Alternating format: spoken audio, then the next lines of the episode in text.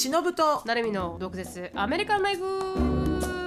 この番組はアメリカ在住20年超えバツイチアラフィフの忍と。17で留学アメリカで人生のエグさを知り29で沖縄に戻ってきたなるみが日本とアメリカの生活を毒舌に切っていく番組です。週1です。月曜配信以外の独占エピソードが聞けるサブスク会員限定のアフターアワーやオンラインサロンでは週2回の独占エピソードだけではなく忍となるみの座談会に参加できるなど盛りだくさんです。アフターアワーとオンラインサロンに関しては毒アメ .com そしてその他 SNS は概要欄をチェックしてみてください。はい。はい、行きます。皆さんお疲れ様です。お疲れ様です。ポッドキャストですということおで久しぶりのこの絵面です。そうですね。何ド年ぶりですかこの絵面を撮るポッドキャストでこれは久しぶりですね、うんめちゃめちゃ。確かに。多分すっごい久しぶりだと思う。すごいですよそれで 台がねないから。そう。99.9台は見えますかここに。除菌クリーナーでございます。99%除菌クリーナーで篠さんが DIY してくれました、はい、なるみちゃんはこの台何このスタンド、はいはい。マイクのスタンドを忘れてしまって。いや忘れてないんああなくしちゃったんですよネジ。が、うん。ネジがこのトリップでなくしてしまったので、はい、なのでこの99 99%除菌ティッシュウエストウェットティッシュ。での箱を、はい、DIY しました。はい、そういうことになりました。は、はいいということで、あのーつぶやきから入っていきたいと思います。はい私のつぶやきはですね、ちょうど、なぜ今私たちがこういうふうに撮っているかっていうと、うん。一緒にね。はい、一緒に撮ってるどこにいるんですか私たちは？そうです。そこからまず始めていきたいと思うんですけど、うん。あのこの映像は確かに、うん。あの一賀さんの YouTube で見れるんですよ。うん。ああそうだね、はい、皆さん見れてると思うんですけど、なぜここにいるかっていうとあのレンタルスペースを借りていてそうですよ。はい、で高円寺で私たちイベントが昨日ありまして、はい。ではい。お昼と夜。でお昼が一般の方、で夜がオンラインサロンメンバーっていうことで、お昼あ、まあ、イベントがあったので,、で高円寺に今ステイしていてはい。篠、さんホテル高円寺だったんで、うん。美輪さんとステイしたんでしたっけ？そうですそうです美輪さんと、美輪さんはちなみにわからない方は篠さんの大親友であり、そうなんですね。ずーっと何年来の友達でしたっけ、うんもうまあちょっとあのかれこれあの人間の世界での付き合いでいうと どれぐらいになるんだろう？もうもうに出会ったのが25とかなので、うん。じゃあ25じゃない。出会ったのが22とかなのので、今まあ30年来か50としてね。まだうん50じゃないけど、はいはいもう30年。30年ぐらい、30年弱わですね。はい。はい、でも気持ちは20のまんまです。で皆さんと白さんステイしていて、はい。で私は高円寺のあの、うん。エアビー借りてたんうんで、うんそこで帰る前にちょっとレコーディングしましょうっていうことで、今レンタルスペースの高あ円寺あもう素で敵なところで、めっちゃ素敵なところで、うん。はい。なんかなんていうの？このこの高円寺ってまず新宿に近いじゃないですか。とてもね。とても近いんですけど、へー知らなかった。でこの高円寺のここ駅地下なんですよね、うん。でこのマンションの建ってるビルのうん。ちょっと屋上みたいなところに、こうすごいこうおしゃれなプレハブみたいなのが建ってるんですよ。いくつか立ってましたよね、ううん。んなんだこのプレハブと思ったら、うん。開けたら中が 1DK みたいな感じで、窓が超大きくて、そう。ん富士山見えてうね。富士山見えて。富士山見えたんですよここから。うんラッキー。これ、こんな独身ライフいいよね確かに、ってうん。結構ハッピーライフになる過ごせそうこれですもんね。すごいいいわ、うんうんで、うん。まあこのライトもついてきてっていう、うん。すごいいいあの、うん。レンタルスペースを借りることができて、うんオーナーさんめっちゃいい人なんでリンク貼っときますね、もし誰か撮影とかで必要な方、うん。でもそう今そこを借りているので今こうやって。そうなんです、はい。もうなるみちゃんがヒューストン出てから以来ですねそうですね。ポッドキャストここういう状態で撮るの？確かに確かに、うん。また始めた頃はね本当にこういうね 雑魚みたいなねセットアップでしたけどね。そうそう。なんか変だったよね、うん。こうこんななっててそうこんななってて。そうそうそうそうそう。200ドルのあのマイク買ってって本当にそんな感じのレベルで始めた頃を思い出す、あー思い出すね、うん。初心を思い出すレコーディングスタイルとなっております。はい。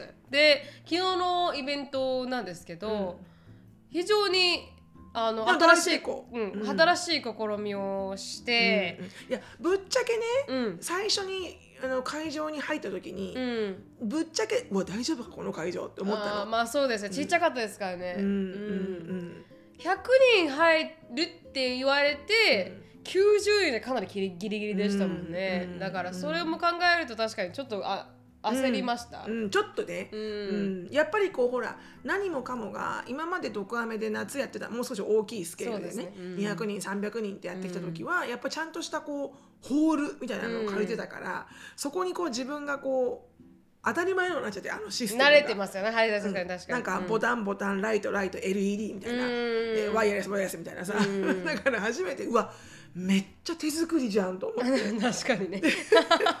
大丈夫。DIY で別に自分たちがすごいそんなハイランクなとかそういうんじゃなくって。じゃなくて安いんですよ公共のものが。そうそうそうそう、でただふふと思ったのがこれで本当にこうまず今回の禁断の毒アメって、はいはい。お客さんたちともっと近く話そうよってことでうん。人数もちっちゃくしてやりたかったんだけど、うん。なんか果たしてその雰囲気が出せるのかなっていうのは第心配でした。第一印象であったの。ああそうですか、なんか意外にうん。ちょっとこう、なんだろうな。こうトークショーをするにはうん。ちょっと暗すぎるかもと思ったんだよね。ああ興味深い、うん。確かに私が借りその時こそなんでその場所を借りたかっていうと、うん。あのもう切羽詰まってて3か月以内ぐらいで 決めたのが早かったんだよそうね。決めたのがすごいあのギリギリだった、うんまあ、場所を決めるのって本当に1年。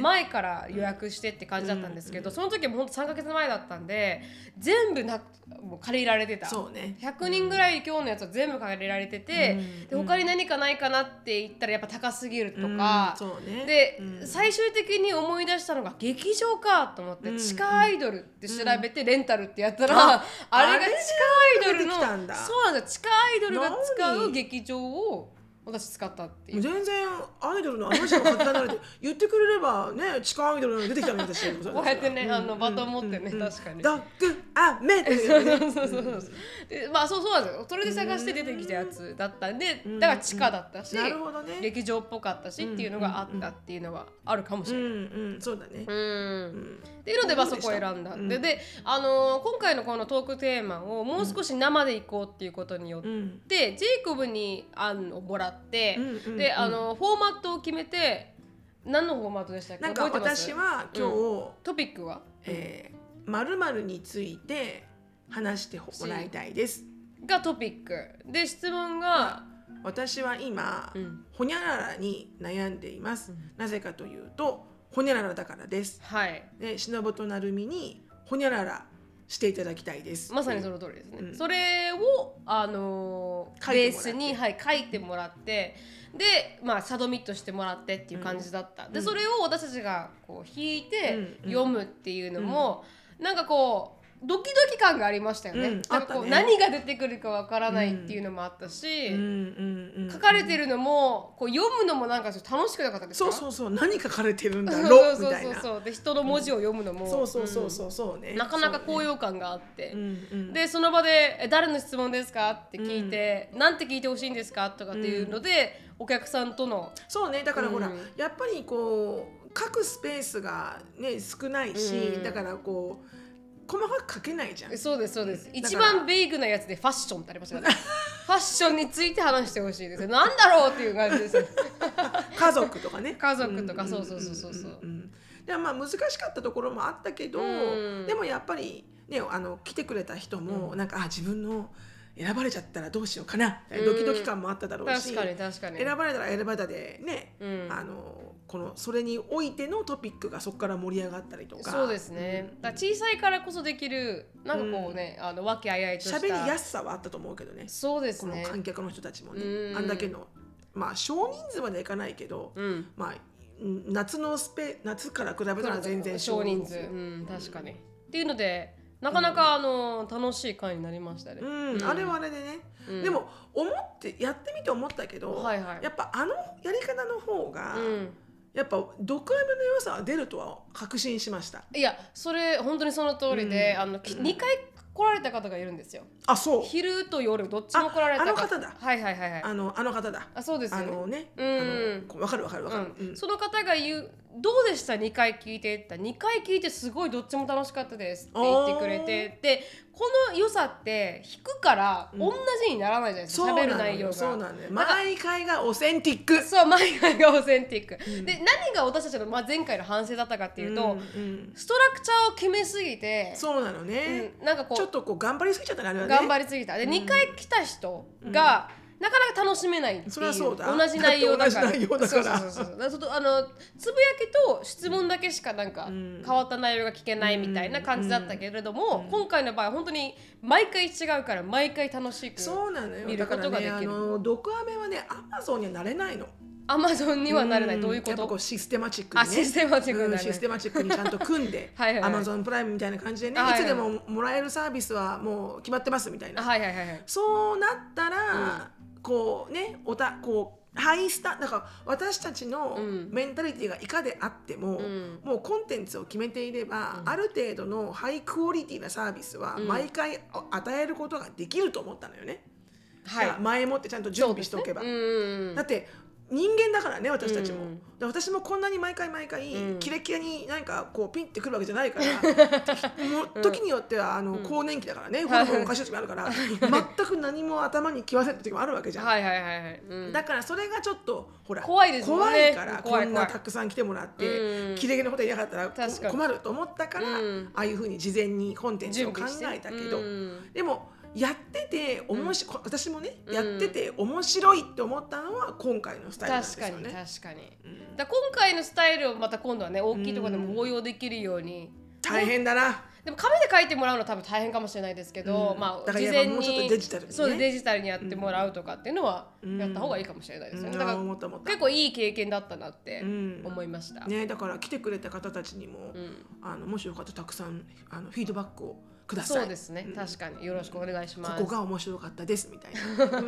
でも一人なんかもう少しなんかこうプロバケティブななんかこう、あのーそうなのよ。もうちょいやっぱ禁断だから。禁断だから。前もやれたんだよね。そうなんですよ。下の話をしてほしいって、あの夜のポッドキャストの時もうん。言われたし、うん。今回も禁断だったから、うんうん。ねあの多分皆さんが期待したのはだからそれはもうちょっとちゃんとやっぱ define しようこれから、そうですね、うん。確かに。これから下の話をしますっていう、はいはい。下の話の質問も受け付けて下の話用のボックスっていうのもあっていいんじゃないですか、うんそうだね、うんちょっと禁断なボックスっていうのも一個作ったら難しいよね、うん。それ嫌いな人もいるからね。そうなんですよね。だからどうね話していくかっていうのはあれですけど、確かに。まあでもそこも一つ考えたいですよね、うん。はい。やっぱりなんか皆さんがうん。話してないトピックだからこそ、うん。健康的に話してほしいよね。そうですね。あんまりちゃんと喋らないじゃん、うん。まあちょっと私もね少し下の話をしましたけどしましたね。皮事情っていうね。皮事情っていう。まあそれはもうシロさんこれから、うん。あのもう一つのポッドキャストではい、聞話いてくだされますから、さい、はい、でもああいう、うん。ほら話ね、うん。のタイミングだったら喋れるじゃん。別に健康的に、うん。まあ、唯一の biology ですよね。確かに biology biology。あの biology 的に喋れますからね。そうそうそうそうそう、まあ、考えましょうその下対応もそうですね。それを求めてきてた人からしたら、うん。もう少しあってもよかったなって思うのも確かにその通りだなと思いました。ん。で、なんかだからそれこそそれはオンサロでやったらいいかもね。クローズのズームで今回は下について喋りますっていう、だから聞きたくない人はご遠慮ください聞きたい方はもしくはその経験をねシェアしたい方はかなりこうか詳しく喋りますからみたい確かに。なのをやってもいいかもしれない、そうですうね、ん。そういうとこないし意外にないんですよ。自分の体のこう悩みとかってうん。聞聞くとこないじゃん。ない。ググるとさ一気にそこからアルゴリズムが出てくるからさ。アルゴリズム出てくるから大変なことになっちゃう。あんまりググれないし。確かに大変なことになっちゃう。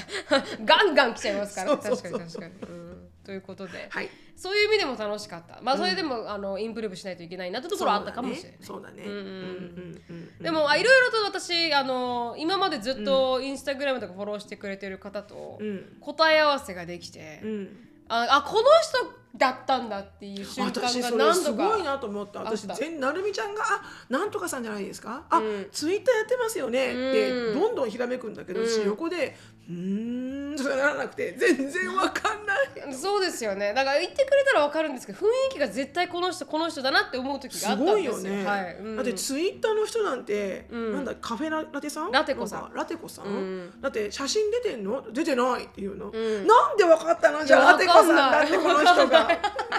すごい能力ラテコさんのうん発信がすごいのか、うんなるみちゃんのラテコさんのこのバイブを撮るのがすごいのかわからないけど、うん。写真がない状態でしかもラテコさんから私ラテコですって言ってないのにそうなんですよ。なるみちゃんがなんでわかったんでしょうね。ラテコさんじゃないですかっていうのがすごいと思って。本当ですね。だからイチローさんって人も一緒コメントくれるんですけど、ん。やっといたイチロ今ーさん？回いらっしゃったんですよ。イチローさん？いらっしゃった。どっちに？1回目？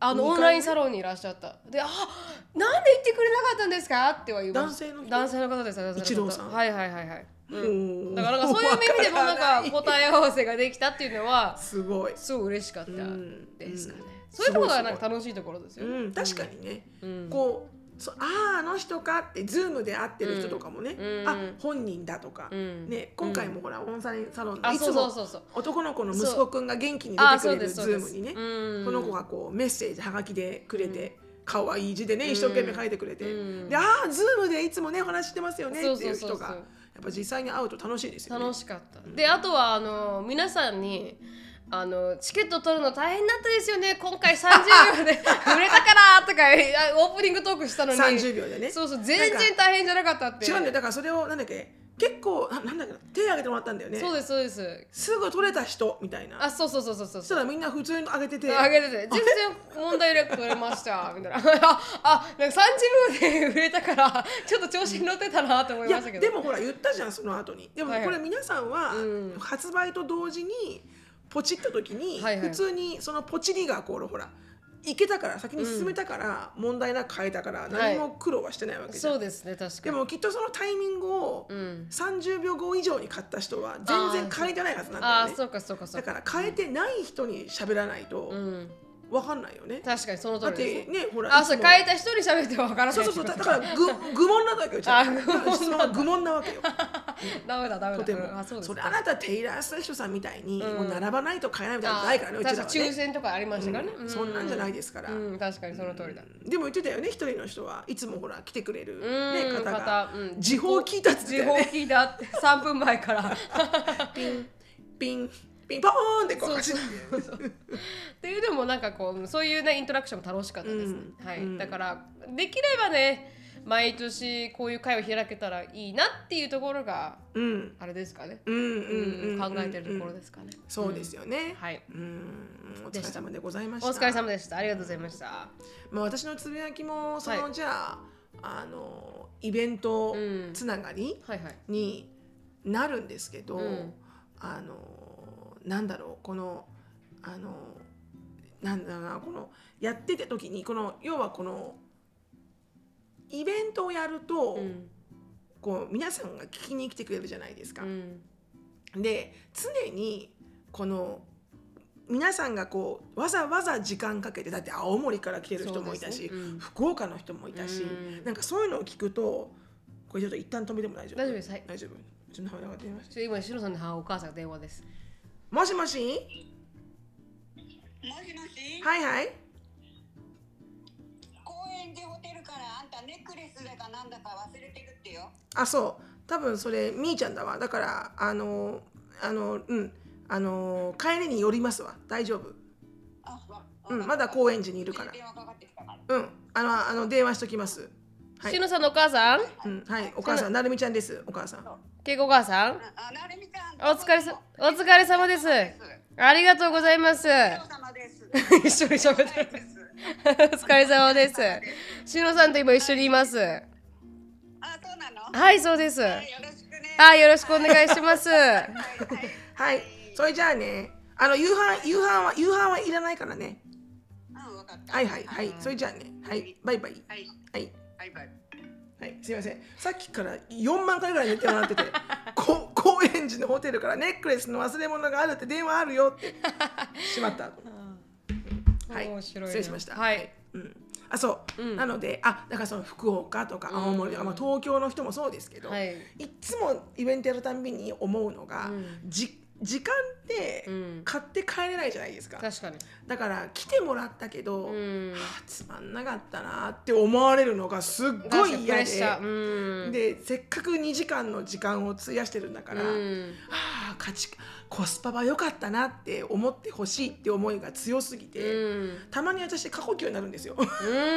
過呼吸ってそんなフースまでいかないよ。うん。でもなるみちゃんがほらあのーちょっとパニックるのと一緒で、はいはい、うん。なんか皆さんのこう反応を見てて、うん。あ楽しんでくれてるなーっていうのが分かると、うん。だんだん落ち着いてくるんだけど、最初の10分から15分、うん。ものすごい緊張感なんですよ。わかりますわかります。どうしよう。つかみは大事だし、うん。つかみは大事だし、みたいな。うんしかも今回完璧に台本がないライブだったから確かに確かに。めちゃめちゃ、うん。なんもう多分ものすごい出てるんだよね。何か分泌物が多分、はいはいはいはい。だから1回目終わった後2回目のオンラインサロンが始まるまでの間、その一気に副作用が来てほ なんかもうもうなんかこのなんかあの何？エネルギー吸い取られた、うん。なんかもう何？このわかる？このうミイラみたいな？うん、あのスルメイカみたいになっちゃって干上がっちゃったみたいな。はいはいはい。胃がこんな風にもうあはいはい。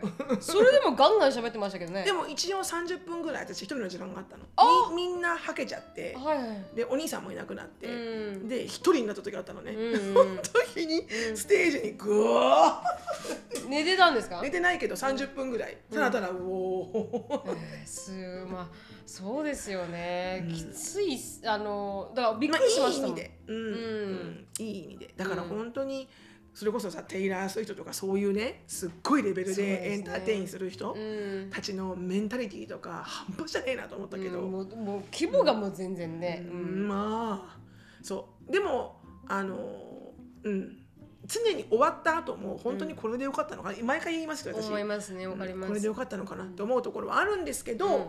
あのでも今回本当に皆さんの顔が見えたので、うん。ほぼほぼ。一番うん。後ろの人も見えたし、はいで一番後ろにいてくれてる女の子で一人うん。ア,、アクションのすごい大きい子がいて、うん。名前は強いて言いませんが、はいはい。あの結婚される方最近。あそうですね最近。うん。うん。すっごい何言ってもいいそうそうそうそうそれ それみたいな。めっちゃ後ろで超アクション大きくて、うんありがたいですよね。本当シャウトアウトした、ありがとうと言いたい。彼女の存在で、うん。私はおオッケーなんだ。うん楽しく喋れてるんだ。確かに確かっにてすごい分かったいやでも本当お客さんに来てくれてる方の反応ってうん。大事ですよね、大事大事、うん。だからみんなもっとアメリカになろ。うアメリカになりましょう、もうあん。の全然膝組んでレイバックして、わっはぐらいの勢いでそうですね。見ててくれて全然いいんだけどね、うん、日本人ってあのかなりきっちりしてくれて、ちゃんと聞こうって思ってくれるのすごいありがたいんですけど 本当にねあれぐらいなんかリアクションくれるとすごい嬉しいですよね。嬉しいですね。うん、うん。はい。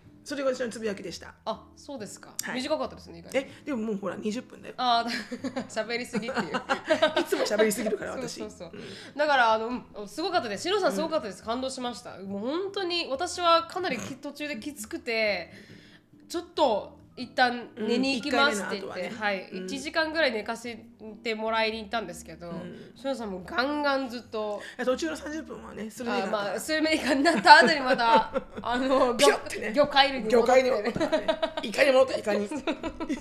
だからすごいパワーだなでもそれはだから外交的と内向的の違いまあだって。確かに確かに、ううんエネルギーを吸い取られてしまう内向的と、はいそうですエネルギーをもらってしまう外交的と。内外交的とは確かになんかそこら辺でもよく出てくるなとは思いますけどねそうだね。そうだね。ううんんでも非常に良かったです。あ、はい。ちょっと一つコメントなんですけど、しのさんのいとこさんたちも今回手伝ってくれて、そうなんですよ。いとこであったり、はい。おいめおいいおいっ子めいっ子。うん、なんかもう素晴らしくあの立派な大人になられて。本当に立派でしょう、うん。うちのあの甥っ子の亮と23歳なっちゃんのうん。亮と、うん姪っ子の、えー大学1年生のなつきちゃんが非常に頑張ってくれて、はい。亮は恋人募集中で。す、そうですね。皆さんすごくハーズバンドマテリアルなんでね。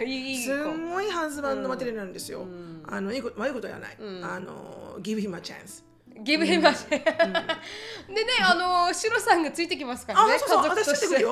もう結婚したらもう私ずっと永久的についてますから。buy one get one free ですよ、うん結構ゲッワンが結構でかいそうもう亮と結婚したらうち全員ついてるから、一生そうか私もついてきますね。そうそうそうそうかそう。あそうね Sounds good でしょ、うん sounds good うんもう結婚はねあの家族と結婚することだから。そうそうそうそうそうそう。うんそううん。で一生懸命亮ちゃんの結婚相手を イベントごとに。探そうとしてる私、うんイベントごとにあの行ってたって。い。うはいはい。ということでもしね次の機会あのイベント来られる方が、もしりょうとなっちゃんがいたらねあーそう。このぜひ人がりょうでこの人がなっちゃんなんだなって、うんあのぜひね。うん声かけていただけたらなと思います。ありがたいと思います。はい。毒舌ミニチュア英会話レッスン。Let's speak English with attitude 今今日のトピックは結婚なんですよ。ちょっと私が今回、ん。あの出会った衝撃あのドクアメのオンラインサロンの方のあの回収ストーリーに感化されまして、あこれトピックで話したいって言って、彼女の承諾を得て話してるんですけど、それは結婚の内容なのであの特にこのあの結婚相談所うん。なんですよ。でそこであのお見合いっお見合い。て英語で何て言うんでしょうって、ふとまあ分かる方は分かるかもしれないけど、うん。私はこうお見合い、うん、マッチング？とか思ったんですよねすぐに。うんでもお見合い自体は、うん。えーマッチメイキングとマかフォーモフォーモフォーマル、うん。フォーモマリッジインタビュうん。ーって言うらしいです。ほう。ん。でけ特にあのちなみに結婚相談所っていうのは、えーマリッジエージェンシーマルチエージェンシー。ほていうのが結婚相談所、うううん。んっていうことでで例えばこのあの 婚活パーティー。婚活パーティー。うん。は Marriage うん。Hunting Party マレッジハンティングパーティッジをーうん。ハントすると。狩猟すると。うん。ちょっとなんかハンティング露骨ですね。Marriage うん。Hunting パーティー。Party うん。とか、えーまあ、Party for those looking あの Party for those looking to get married、まあこれはちょっとそのフォーマルな形だけど、うんはい、そういうふうに言うらしくて、ほはい、であとこのあとはなんだっけあの Arranged Marriage、うん。このあのお見合いのもう一個のあのことあの英訳はい。が、えっ、とアレンジアレンジされたうん。marriage なるんだけどこれはなんかこうどっちかっていうとこの親同士が相手を持ってきてはいはい。お見合いみたいな、うん。でもこのマッチメイキングだと本当にこのお見合い、なんかこのエージェントの人とか、はいはい。まあ、友達は分かんないけどそれでやってるお見合い。だからもっとラフな、あのうん。言い方がああのマッチメイキングっはいはいはい。てことらしいです。確かになんかお見合いってあのフォーマルなやつは本当に親同士のアレンジメアリージって言ったらでも親同士の親がね、ううんんうちの娘ですみたいな。ああそうそうそうそうう。ちの息子ですみたいな。感じよね。はいはいはい、うん。らしいです。お。なのでマッチメイキング。マッチメイキング。がお見合い。うん。という言葉だそうです。ありがとうございました。このコーナーはケンブリースポンサーです。ケンブリーは24時間いつでもどこでも世界中のネイティブの講師と英会話を練習できるオンライン英会話サービスです。予約なしでいつでもどこでもネイティブとすぐにお話できるの？まさにその通りです、しのさん。しかも今、新しいグループセッションも提供してるんです。それだって言ったらもう留学を日本でやってるようなものよね。その通りです。はい。オンライン英会話のケンブリーでは1月10日から1月28日までニューイヤーセールを開催しております。30分の体験レッスンが100円で受けることができます。ぜひ紹介コードの毒舌24 DOKUZTSU24 を使用してこの機会にケンブリトライしてみてください。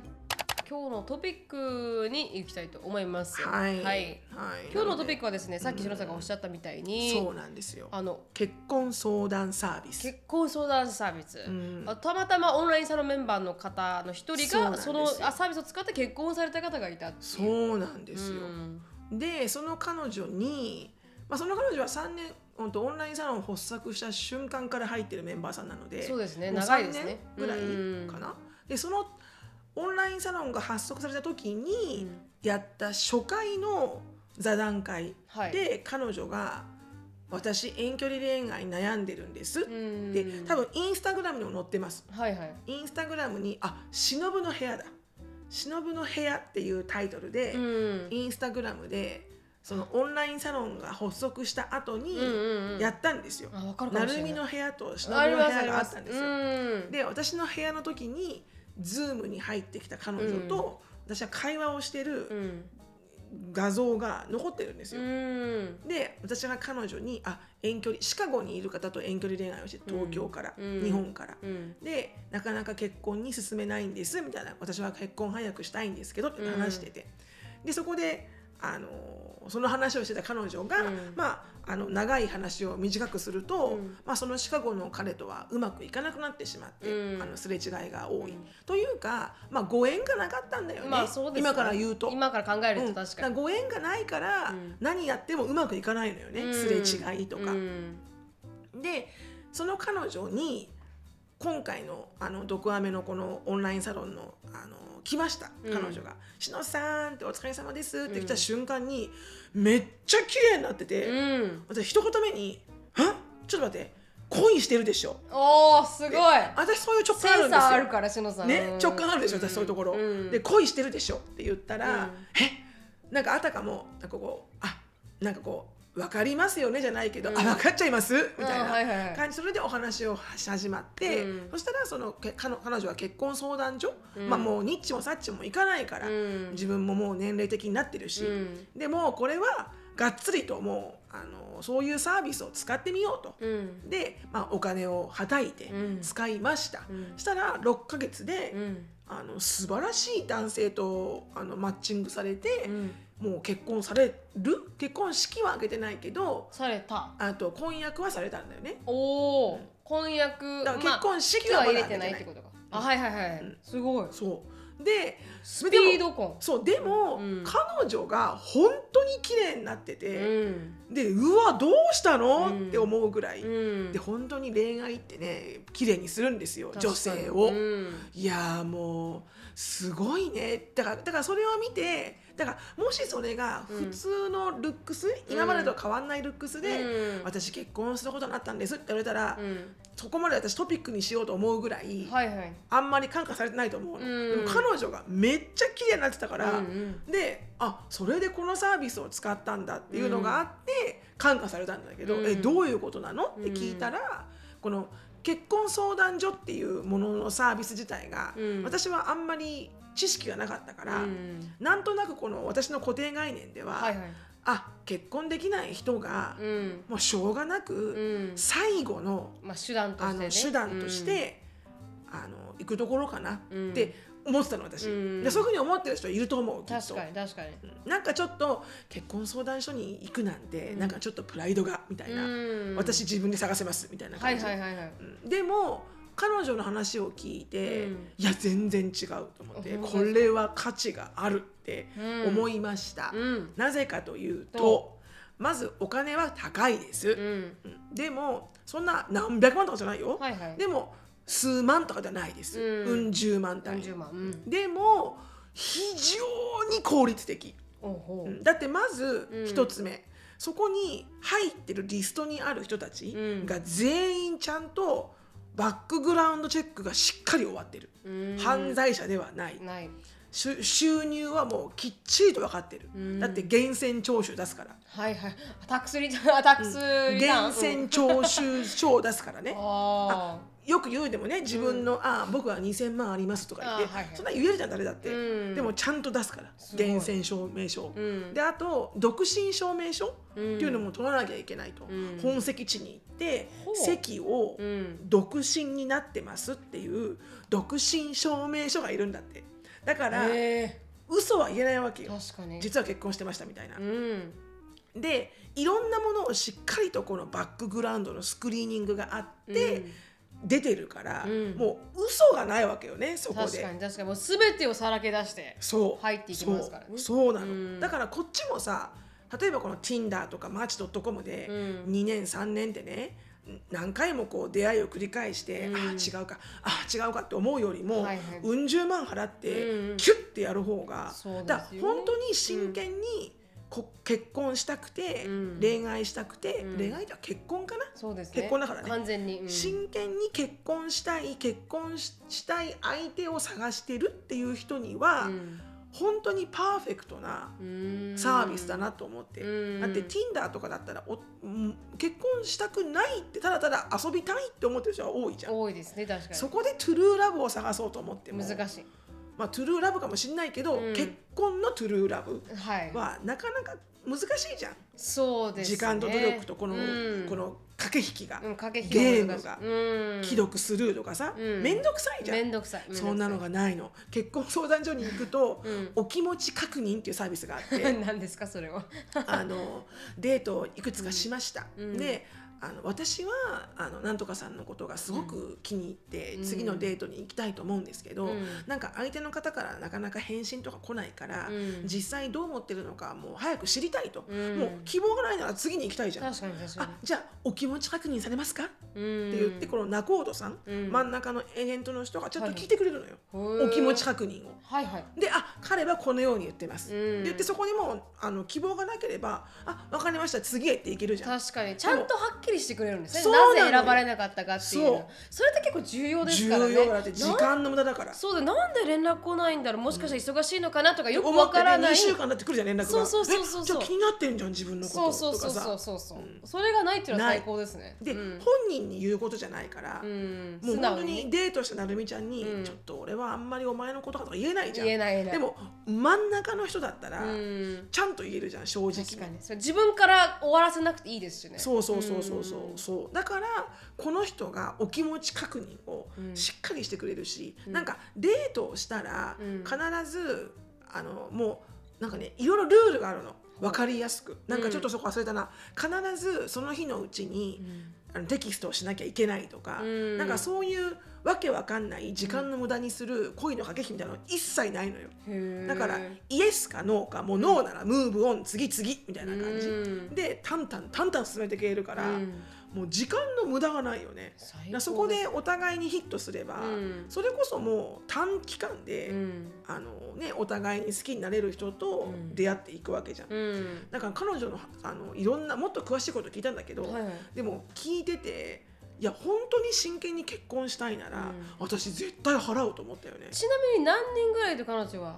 あそれは聞いてなあい。聞いてない、うん。何人目だったのかなと思って、うん、六でもやっぱりほそれこそ本当 Tinder みたいな感じで、うん。たくさんいらっしゃるみたいだよ。その選ぶんこの在庫というか。在庫って言い方も結構ちょっとひどいですけれどもはい、うん、そのセレクション。セレクションが、はい。ううんんへえ、っき調べてましたよ。何人ぐらいが。あそうなのそうなのそうなの。ちなみに。だからちょっとちなみに、うん。この今の日本のその結婚相談所サービスうん。っていうのが、まあ、どういうあのスタットなのかというと、うん。年代別構成比はい。だと20代30代の方が中心だと。うん。で男女ともに幅広い年齢層の方が、まあ、結婚相談所を使っていると。はい。でも20代34歳うんにくが一番36%しかも女性の方がうん。多い。まあそうですよね。登録しているのが。34だとやっぱり結婚で、まあ、子供をか欲しい考えたらね。うん、方もいっぱいいらっしゃいますし、ね。でやっぱり20代から39歳までが非常に多いね、う。ん女性はね。で反対にどんどん年齢を増すにつれて女性はレートが下がってきて、うん。よ50代59歳よあ45歳49歳。うん、50歳59歳、うん。男性がすごく強い。まあまあわかるかもしれない。なんかちょっとわかるかちょもしれない。っとだから奥さんにね愛想つかされちゃって、はいはいはい。バツイチ系とかね、うん。仕事に没頭してて結婚するの忘れちゃった系とか確かねに確かに、うんうんであと年収は男性の78.6%の方がうん。年収500万以上ですと。へでこういう年収もさしっかり書いてくるのよ。うん。このプロフィールの下に。うん。公務員何百万とか。しっかり。うん。でまあ職業はうん。会社員の人がまあ多いと、うん。まあ、女性では次に医療系の人が多いと。そうなんだ、うん。やっぱりけかキャリアを積んだ方もうん。いらっしゃるんでしょうね。うんうんうん。うんでなんかその方も言ってたんだけど、うんこのカウンセラーの人がやっぱ素晴らしいとあこの真ん中に入る。はいはい。でなんかちょっと私本当に焦りすぎですかねとかそういう気持ちとかもうん。相談乗ってくれるらしいのよ。うん。だからこう本当にこう心を寄り添える。へえ。やっぱほらし一生涯だからねこれ。結婚なわけだから。そうですね。何十年もね。そんなさ、うん。そんじょそこらな人がさ、うん。あ A さんは B でよくないっすか？みたいな人だと困るじゃん。確かに。やっぱちゃんと心寄り添って、うん。その人のライフパートナーを見つけるんだみたいな人。たちがやっぱ真ん中に入ってくれてるからいろいろ相談もできるらしいのね。だからそれも聞いてそれは全然お金の価値は高い、確かに、うん、そう。そういうことらしいよ。だから私は結構ちょっとごめんなさい本当に、うん。あの結婚できない人だけが行くラストリゾートかと思ってましたけど、うん。でもあの変わりましたね考え方あの考え方が。いやうん。とてもいいサービス、でプロアクティブに20歳まあ本当に結婚をなんかこう20代でしたいなと思ってる人はうん。入ってしまって、うんうんうん。もう本当に真剣に見つけるってこともできるってことですよね。そうそうそう、やっぱりだから気持ちの確認がそこでもうクリアになってるよね、うん。この人も真剣に結婚を考えてる人を探してきてる人しかうん。来ないじゃん自分の前に、うんそれだけでもすごい時間の短縮じゃない、そうですね。だってデートしてよ、うん。ヒットオフしてよ、うん。34回デートしても自分はもう、ほらねねみちゃん言ったじゃんジェイコブに、うん。私はもう結婚を考える人しか付き合わないよって言ったじゃん、その段階でもしジェイコブが「あ僕は結婚はまだ too early」って言われたらそこでもうなるみちゃんはそんだけの時間を無駄にするわけじゃん。その通りですその通りです。だからそれがないってことよ。うんすごいいいですね、うん。だから確かにその前もってのエクスペクテーションがあったら、うん。結婚しかないっていうまあ私はさっきしのさんが言ったみたいに、私は結婚しか考えてません。僕もですっていう人たちがやった方がもう断然早いですからね、うんうんだって私が Tinder で会ってた人みんなもう遊びで、だって私そうね。1週間後あのカリフォルニアに行きますっていうヒューストンニアンがいましたから。なんで出会うんだよそうそうそう。なんでお前は Tinder 使ってるんだって思いません？なんかのワンナイトスタンドでしょ。そうそうでもそういうのがないっていうのは、その人に会わなければその一日の分を私は誰かに会えてたはずで。そうなのそうなの。うん時間が戻ってこないから。そうですよね、それがね何十万だったとしても、うんうん。確かにあの労力とそうもう。本当疲れるじゃないですかデーティングって。よ特にオンラインデーティングって超疲れるから、うん。それをなんかこう一切なくすっていうのは結構いいことかもしれないね。いいと思ったね。うん。なんかすごい見直しましたね。うん。うん。で本当に彼女が経験してた彼女自身がめちゃめちゃ綺麗になってたから、うん。ああこのサービスに出会えてよかったねっていう感じ？それはこのそのサービスで見た目とかも言ってくれるんですか？こういうした方がいいよとか。どうなんだろうね。いやあその彼女はただそのやっぱり幸せだからあ恋愛して恋愛して幸せだからうん。出てくるものがあるってだけで、うんうん。うんだからそれはこの 結婚相談所の人がどういうふうにホルモンをとか言わないと思うけど確かに。シロさんちなみにマッチドットコム使いましたけど、はいはい。マッチもちょっとお金出して使う。まあまあ35ドル。35ドル。私はお金払ってないよ。あ。私は無料会員だったんですあー、うん。でアンディが30アンディも無料会員の域を超えてしまって、うん。で35ドルを払ったわけ、うん。1ヶ月、うん。そしたら私を釣ったあわわけただからアンディは常に、あのうん。いろんな人に僕は忍を30 35ドルで買いましたってね。失礼だから安いから。確かにすごくラッキー。ッキー。35ドル立ち上がって。確かに確かに。でもそれも一応金を払ってやるサービスではありますもんね。そうそうそうそうそう。ん。でもこれはもっとネクストそれもなんかねあれでしたっけ？おあの収入書くんでしたっけ？でもこういうさこのプルーフブロックはないよね。自分の自己申告だよ。うーん。うん。あそうかだから一切こういうあのちゃんと独身証明書とか、うん。源泉徴収書とか、うん。ね、アメリカでいう W9 とか W2 とか出さないから、ああそうかそうか、だから自己申告だよだからどこまでも詐欺は詐欺できるわけよ。確かにその通りですね、あで、うん。Tinder スウィンダーって見たネットフリックスの。見てない。もうめっちゃ怖いよあれ。え？Tinder でじあの結婚詐欺はいはい。の人たちをドキュメンタリーで追うんだけど、うん。すごいレベル。いろんな女の人がははまっていくの。あ男に？男に。あ女が男が女にはまるわけではなく？男が詐欺師なの。ええ。でお金を貢がせるの。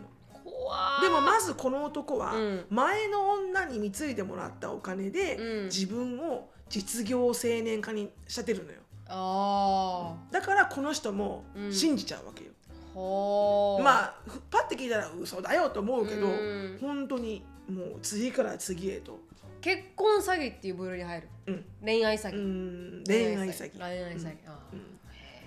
そう。えげつない世界ですね。だからあるからそういうのが、うん。だからそういうのを考えたら、うん。本当に真剣に結婚相手を探したい。結婚をしたい、うん。家族を作りたいっうんて真剣に思ってる人たちだったら、うん全然ね価値があるサービスだなと思うようね。ーんそうですね、でまあ結構いらっしゃいますもんねいろんな方が結婚。そうそうなんでしょ、うん。私は周りで初めて会ったんだよね。あのオンラインサロンのうん Y さんがうん。初めて身近にうんその経験した人、はいはい。でももうほらもう私はその結婚がブームになってる年代から離れてるからもうすでに。まあ確かに確かに、うん。うん。で私が20代の時周りが結婚していく時ってまずこういうマッチングアプリとかなかったかああまあ確かに確かに。らでもうん結婚相談所はあったよ、ありましたよねゼクシーとか。うん。うん。そういう結婚相談サービスうん。とかなんかそういう結婚を前提としたお見合いパーティーみたいなのはあったけど、うん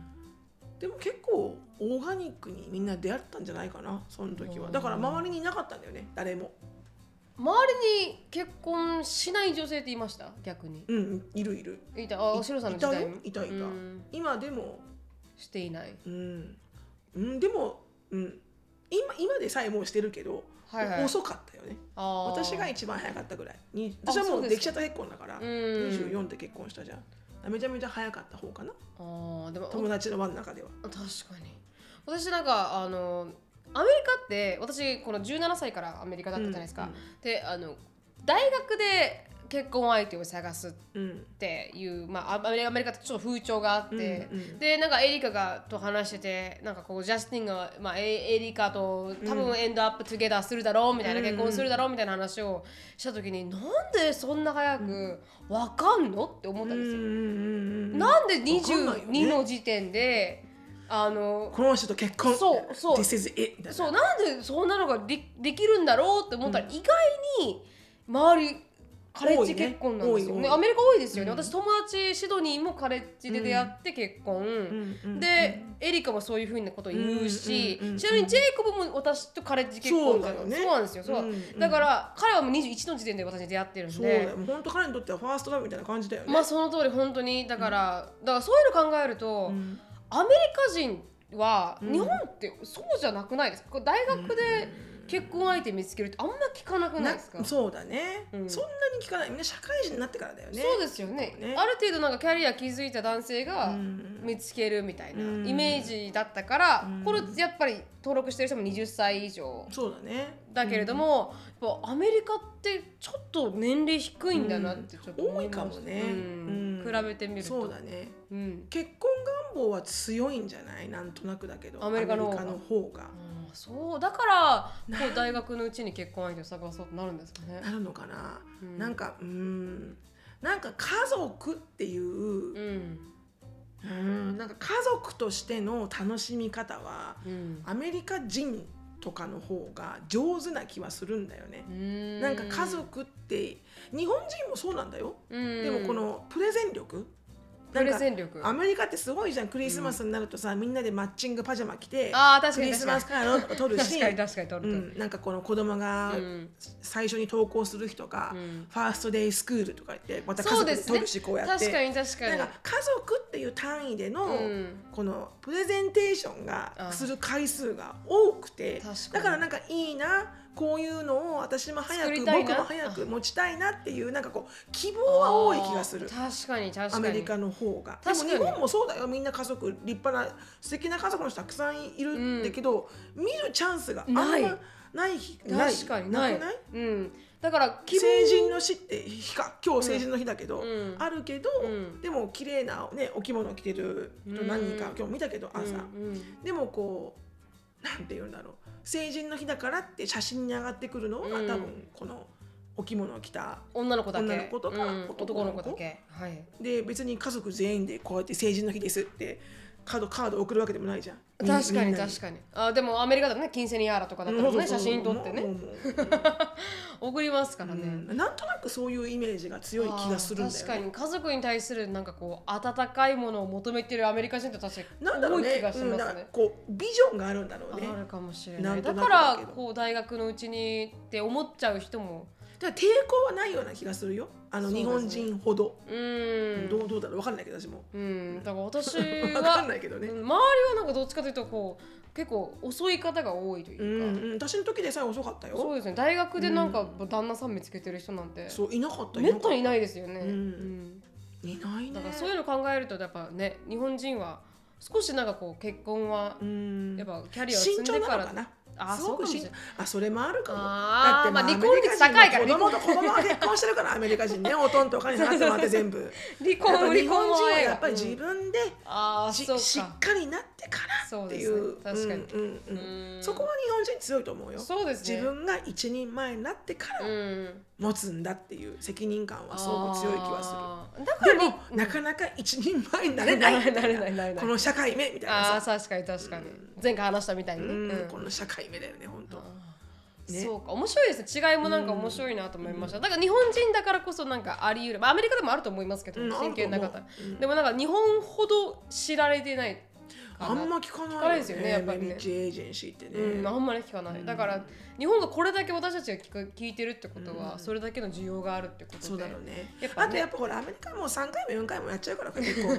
もう1回で終わらないからね。あー2回3回そうです4回って全然 OK だから、うん。全然 OK だから。ちょっと日本はやっぱ罰っていうぐらいだからね。ああそうかそうやかっぱダメなことなんだっていう離婚が。確かに、うん。ちょっともっと変えていかないといけないか変えていこう。もう罰じゃなくてもっと丸にしていこう。うん勲章ですみたいな。はい生き残生き残りました。1回目の結婚を。次どうぞ。サバイバーみたいな。サバイバーでサバイバーです。はいはいズバッと切るぜ。しのぶとなるみの質問コーナー、はい。では質問に行きたいと思います、はい。あーしのぶさんなるみさんこんにちは。以前に彼氏のデートのドタキャンイシューでメールをさせていただきました。海外在住のアラフォールルです、うんうんうんお正月から悲しいニュースも多い中、お二人のポッドキャストでクスッとさせていただきました。あありがとうございます最近一緒に住んでいる現地の彼氏との関係にモヤモヤ怒り呆れがふつふつとしておりこれはもうお二人に聞いてもらうしかないと思いメールを書いています。まだまだモヤモヤしてるんだね。まだまだもやです、うん、わた 確かに。私の彼氏は最近あるインシデントで職を失い私が生活にかかるすべての費用を払っています、うん。かれこれすでに5ヶ月ぐらいになるんですが I'm going to take care of all of the bills so you should just focus on yourself to rebuild your career. まあ、この私はあの私がテイクケアしてあげるから世話してあげるから私が全部このいろんな出費をするから。からあなたはあなたのキャリア転職ね、はいすることに集中してくれと。と自分でも信じられないぐらいの優しさで仮に接しております。素晴らしい。しかしながら彼は Thank you と言いながらも私が仕事で忙しく深夜まで働いていると最近アフェクションが足りない。浮気しているのかウォークライフバランスって大事だよねと言ってきたり。彼が仕事かっこといってファミリービジネスをただで手伝っているだけ。に必要なラップトップを買ってあげられるのは来月になりそうと伝えると明日買ってほしいと言ってきたりと赤ちゃん帰りかとも言われる態度で接してきます。うん一度私のキャピタル B レベルがオーバーフローしてしまいそれはそれそれはそれ、は。い、You are not a three years old baby who is allowed to cry for Candies at supermarket. まあこの3歳の子供でキャンディーが欲しいからスーパーで泣いてる子供じゃないんだよと、うん、 I'm doing what I can do for you and us、私たちのために今頑張っているよと You have nothing to be upset with me even if I cannot meet your demands、I'm not your mother まあ自分の 私は全部やってあげてるから、私に不満を言える分際じゃないとお前は。この通りでございます。はい、私はあなたのおかんじゃねえんだぞと少し声を上げて荒げて言いました、余談ですがこういったことを彼に伝えるときは私は忍さんの口調とアクセントを真似します。心に忍を買うと不思議とすごく強くなる、ですよね。もうエイメンもうそこのね 言うときにあの後ろから「うんふん。Yes sir」って言いたい後ろから「うんふん」心に忍を買うとすごいです。さんも買われるぐらい。い心に忍を買いましょう買いましょう、皆さん。この赤ちゃん帰り現象ですが、おそらくそのインシデントがあー発生して少し経った後、私が日本に一度帰国し、その後彼の元に帰ってきたから始まったと思います。病気の両親と仕事のために一時帰国した私に対して、You abandoned me とほざいており、まあ、私を捨てたってことですね。こいつちょっと来てるなと感じました。どこまでお前はビクテムかと。確かに、そしていろいろ分析していると彼はそのインシデントにより職職を失ったことにより自信を少し失ってしまったのではないかと思い至りました。うんうんうんうんそこで彼を食事に連れて行き、Feeling sad cause We often have argument these days、まあ私悲しいのは私たちがまあ喧嘩をしているからだよと、I cannot meet your demands sometimes but it doesn't mean I don't love you、まあ私があなたの、まあ、あの欲求にねはい、もうみ欲求を満たしてあげられないのは、私が愛してないからではないよと伝えたと。で、You are demanding so much and complaining a lot nowadays、まああなたは不満ばかり言っていると。But maybe they're not what you are really looking for. Even if I give you everything you demand, you may not be satisfied. I think you got some insecurity issue because of the incident. Would you like to have some session with a therapist? まあこのまあ、トラウマのせいでねこう思ってるのかもしれない、私が全部あげたとしてもあなたの気持ちは晴れないと思うよと、 なのでセラピストに会ってみたらっていうことを伝えてみましたと、ですが彼は僕を病気にしない。病気扱い。あまあ、病気扱いしないでほしい。セラピーを受けるならカップルセラピーだ。と言ってますますふてくされてしまいました、ディナイアルだね。なようですね、正直めんどくさいですし私のあスカートの裾を引っ張ることしかない彼と一緒にいるメリットが全然見つかりません。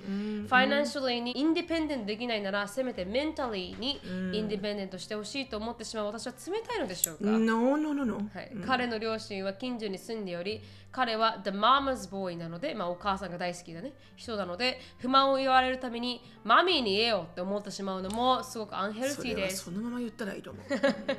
彼と健全なリレーションシップを築くためにはまずは自分の弱さや課題を認識しすぐにインプルーブできないにしてもそれをどう対処するのかを常々考えておく必要があると思うのです。またこういったインセキュリティマーターは私の認識ではほぼ全て女子が若い頃にゴースルーする問題かと思うのですが過去私も若い頃は散々わがままを言って元彼たちを困らせてきたものですと。40歳のおじさんがこじらせた場合プロフェッショナルの手助けが必要となるのではないかと思いま。ますす。間違いない。私の彼へのアドバイスは間違っているでしょうか？またオーバーオールに接し方が間違っているのでしょうか、心に忍を買わない方がいいのでしょうか？引っ越して一人で住むことも考えましたがバッドタイムに彼を去るのもなんだかなと思ってなかなか踏み切りませんいちいちイラッとしますが BBF だと思っていますしかしこうこのままではアフェクションどころか彼に対するリスペリスペクいトもや失ってしまそれいそうはです本当にリレータブル。リレータボー。はい。どうでしょう、しのぶさん。彼女の質問。彼へのアドバイスは間違っていますか？間違ってないと思うんだけど、彼に聞く余裕がなかったら何も聞けないよねやっぱりね。なんかねこうまあうん聞いてもうこの悩みを聞いて、うん。まず思ったのがなんか私もね同じまあねお正月のポッドキャストを聞いてくれてれば、私も相当悩みましたから、うん。ででもその悩んでいろんなことを勉強 YouTube 見てる時に思ったのが、うん。やっぱバウンダリーをしっかりとこう確立した方がいいっていうのはヘルシーリレーションシップの。すごくあの基本的な考え方だと。うんだから夫婦になると、うん。えなあの病む時も、うん苦しい時もって手を取り合って、うんで一緒にあの乗り越えていくっていうことを宣言するじゃない。うん。でもそれを勘違いしてる人が多いと。はいはい。でも手を取り合ってや乗り越えていくのに、うん。手を引っ張ってはいけないらしいのよ。はいはいはい。うん。手を取り合って一緒に高い山を一歩ずつ一歩ずつ登るのはいいんだけど、うん。あのブランブラーンってしてる人を、はいはい行くよって手を引っ張って私が頑張るっていうコミットメントではないと。結婚っていうのは。それがバウンダリーっていうんだって。うん。だから私はもちろんあなたのことは大好きだから、うん。今職を失ってる。わかる、うんだったら私はこれだけのことをあの頑張ります、うん。でも6ヶ月。うん。あ6確かに。ヶ月だけ私は頑張るけどそ,、ね。れでもこの状況が、うん。ああの直せないんだったら、あのそれ以上のことは私にはできませんっていうふうに、バウンダリーを引く。ではい。それが、まあ、彼が病気とかねそういうのは全く違ってくると、今回ね健康男子でしょ？そうですね。それに結婚はされてないです。でしょ、うん。だったらちょっと結婚とは違ってくるから難しいんだけど、うん。結婚の場合で言うとやっぱそれがオルティメイティブになるのよ。はいはい。だから最初はこういうふうにいろいろコミュニケーション取りながら、うん。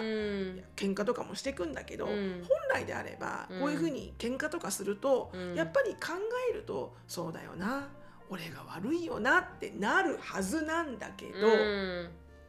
ならないっていうのは、うん。やっぱりちょっとこの彼も、うん。あのうちのアンディみたいにうん。ディフェンシブだと思うんだよね、すごい。もう自分をこうこれ以上のプライドとうん。これ以上のエゴを失いたくないから、ディフェンシブなわけよ、うん。そうじゃない、うん。俺だって頑張ってるみたいな、うん。そうじゃないそうじゃないみたいな、うん。だから聞く耳持ってないじゃん全然。だから何言っても聞けないんだよね、うん。だったらもうウルティメイティも言うしかないんだよ、うん。そうするとそれをね聞いてよとはできないから言ってることから正しいし全部、うん。やってることも正しい正ししっかりやってあげてるし、うん。でも彼をそれが認識してくれないかしてくれるかは、うん。もう彼女のコントロール外だからだからもう私だったらね私だったらというかもうこのいろんな彼、うん marriage counselor の人が言ってたのは、もう私の boundary と彼の boundary を決めて、うん。それに agree してもらって、で私はこれだけのことをするけど if you don't change うん。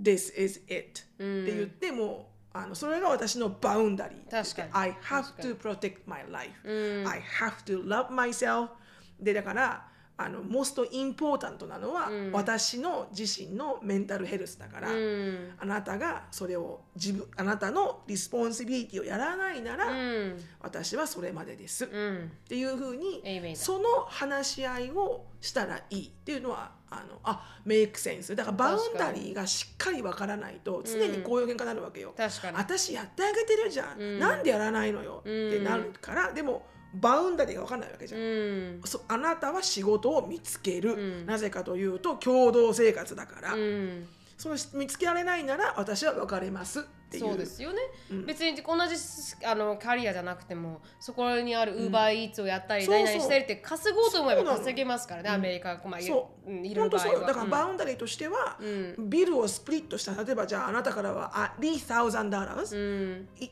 1000ドルはあなたから絶対必要ですと、うんこの共同生活をフェアにする意味で、うんだから whatever the job、うん I don't care whatever そ you うで do すねでも、うん if you don't bring the table thousand dollars、the same effort that I do、うんだったらもう this is it 確か I に can't do it for you. 確かにね、まあ何でもいいけど、まあ、10万ぐらい持ってきてくれよっていうこの経営なんかそういうね、うん。しっかりとしたうん、線引き。線引きをやら確かに、それは彼にもいいことですから、と思うよ。うん、だらだらだらだらしてしまいますから、やっぱエンタイトルになってるすごく、確かに、うん。でもなんか私も最近聞いたやつあのセラピストが言ってたやつでは、なんかこれ職を失うのもすごくなんか人を失ったりとか、うん。あの友達を失ったりとかうんするぐらい,、あの失望感が多いそからうですよ。私もいまだにリカバリーしてますよあのリストラから。そうですよね、やっぱ大体結構時間がかかるディナイだから全部が、うん。なんで私がっていう、多分そこのまだ、まあ、それが長引いちゃってる、うん。で本当は長引くべくではないですけど、長引いちゃってる分、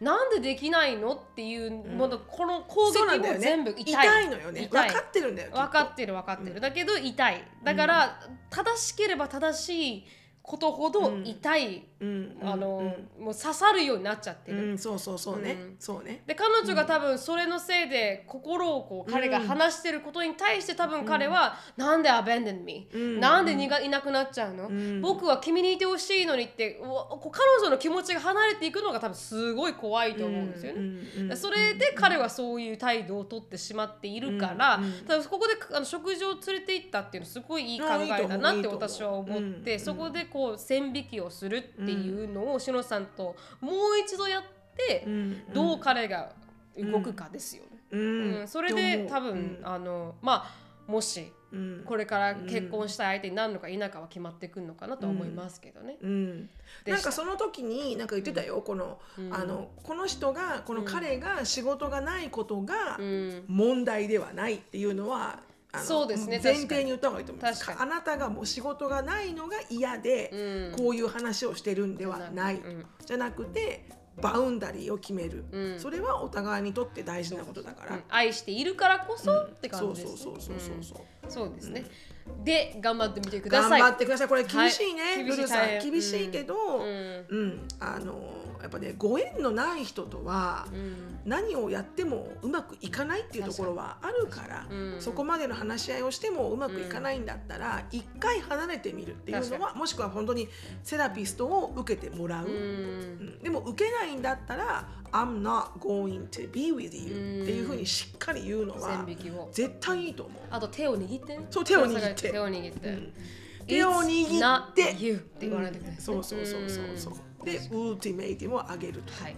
やってみてください。なかなか難しいけどね。はいそうですね。自分のためにもはいトライしてみてください、頑張ってください。はい、ということで、あのここで終わりたいと思います。はい。ポッドキャストアワードまだあの1月30日まであの投票をはい受け付けているので、ポッドキャストアワードに投票をお願いいたはい、します、今日一票よろしくお願いします。はい、殿堂入りに向かって向かって頑張って。頑張っておりますので、はい、よろしくお願いします。はい。では今日ここまでです。